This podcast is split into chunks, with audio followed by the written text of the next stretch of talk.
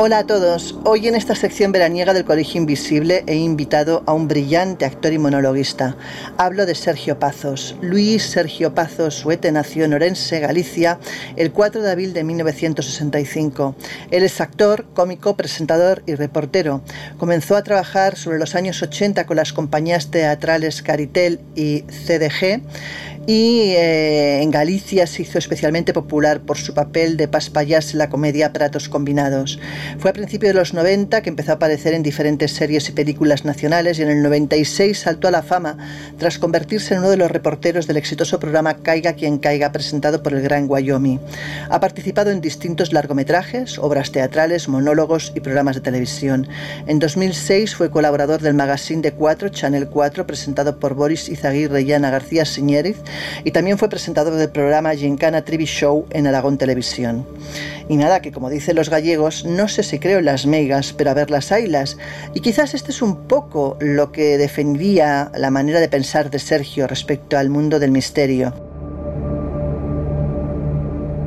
El Colegio Invisible en Onda Cero pero creo que es mejor que lo oigamos a él hablar al respecto. Como a todos los invitados que han pasado por aquí, la primera pregunta es obvia, saber si ha vivido algo inexplicable. Escuchémosle. Pues sí, sí, sí que he vivido alguna experiencia inexplicable. Eh, sobre todo cuando no llega a fin de mes el sueldo. Pero, pero de las que estamos hablando en concreto, y ahora ya más en serio, pues como buen gallego, eu non creo nas megas, pero a velas ainas, así que alguna he tenido. Y claro, la segunda pregunta también es de cajón. Deseando estoy que me explique las cosas que le han pasado. Oigamos su historia. Bueno, pues em, mira, hablando de Madrid, yo llevo bastantes años, desde el 96 en Madrid, en la misma casa. Es una casa que está en la esquina entre la calle San Duque de Alba con San Millán y, en la calle hace esquina con estudios. Y es una casa muy bonita con, que hace chaflán y yo vivo en el séptimo. Y hace ya años, hace ya años empezamos a notar que, en momentos determinados se movían objetos, se caían cosas. Y yo soy muy, muy escéptico y muy físico, por decirlo de alguna manera. Y decía, bueno, habrá, una, habrá algo abierto, pues el viento, pues podía, una superficie pues podía estar mojada y resbaló esto. Pero a medida que iban sucediéndose estos, estos fenómenos, por llamarlo así de alguna manera, eh, yo los analizaba y decía, eh, hombre, ni viento ni, ni posibilidades de análisis racional, ¿no? ¿Que podría ser por otra cosa? Pues lógicamente pensábamos eso.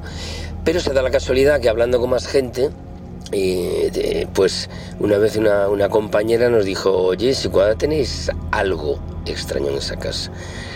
Y nos puso en contacto con una limpiadora en este caso una limpiadora de casas y de espíritus. Y bueno, hizo allí una especie de, de, desconsuros y no sabría explicarlo muy bien, dejó unos cuencos con agua, hizo una limpieza. Digamos que limpió la casa y la verdad es que a partir de ese momento no volvieron a pasar esas cosas, ¿no? No, no se volvieron a caer eh, objetos ni, ni volvimos a escuchar ruidos raros.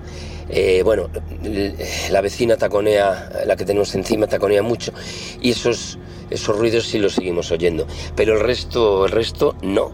Llegados a este punto yo necesitaba saber si él cree en casas embrujadas, en energías, y esta fue su respuesta. Pues no lo sé, no lo sé si la casa estaba embrujada o no. Yo creo en las energías, en eso sí, porque Mira ahora este, telescopio maravilloso, esta nave que va por ahí, que lo que ha descubierto, casi el origen del Big Bang, eso es energía y nosotros formamos parte de ella. Así que las energías sí, y, el magnetismo, somos campos magnéticos, entonces por eso nos atraemos a veces de esas maneras. Pero la casa embrujada, te voy a contar una cosa. Resulta que posiblemente esto venga por un lado un poquito más, más, más siniestro, más oscuro, porque eh, esa casa fue bombardeada en, en, la guerra civil.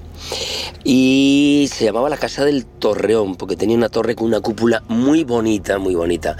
Entonces, vete tú a saber si pues posiblemente alguien, alguien pudo haberse muerto en el bombardeo no le dio tiempo a, escapar a, a los metros donde se escondía la gente y en los sótanos eh, o los refugios que había preparados, porque sonaban siempre las, las alarmas antiaéreas, pero, pero que cabe la posibilidad, y habría que estudiarlo, si, si, si alguien pues se, ha quedado ahí y de vez en cuando pues viene a, pues a, decir, oye, que estoy aquí, mm, vete tú a saber, que si juega, pues juega con nosotros. Entonces, bueno, mm, ahí queda esa posibilidad.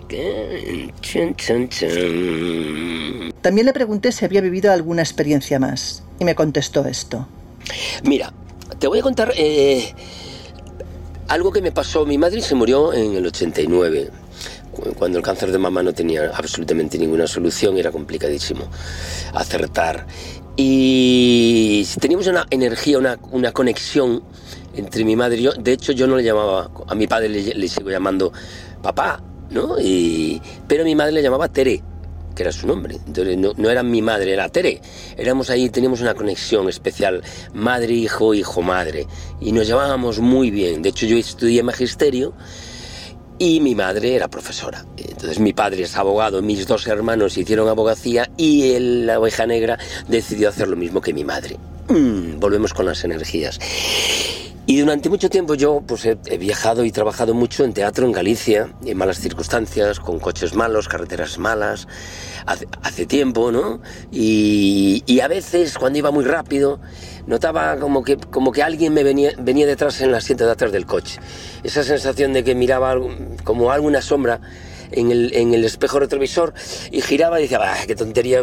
Y después eh, me empezaba la cabeza como diciendo, eh, a ver si, si, si es tu, tu Tere, querida, diciéndote vete despaciño, vete despaciño, que, que tienes que llegar, eh, porque hemos, hemos tenido que correr y hemos, hemos hecho el loco, lógicamente, cuando éramos jóvenes y, y a veces para llegar al trabajo, pues Galicia de invierno y con las carreteras que tenía, pues eran complicados y había que correr, bueno, bueno.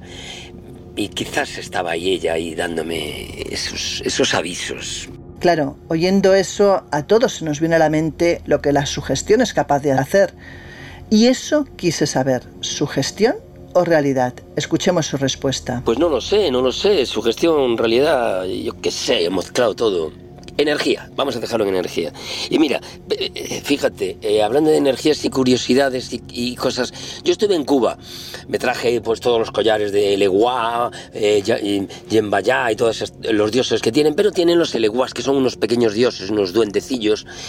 Oye, es curioso, lo tenían a la cabecera de mi cama, un día desapareció y dije, bueno, se ha caído por, por detrás, era una cama litera, complicado.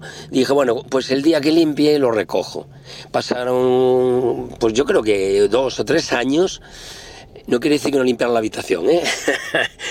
Oye, que, que cuando cambio la cama y cambiamos la habitación, vamos a pintar, estas cosas, no estaba el elegua. Así que, viva Cuba. Un abrazo a todos. Chao.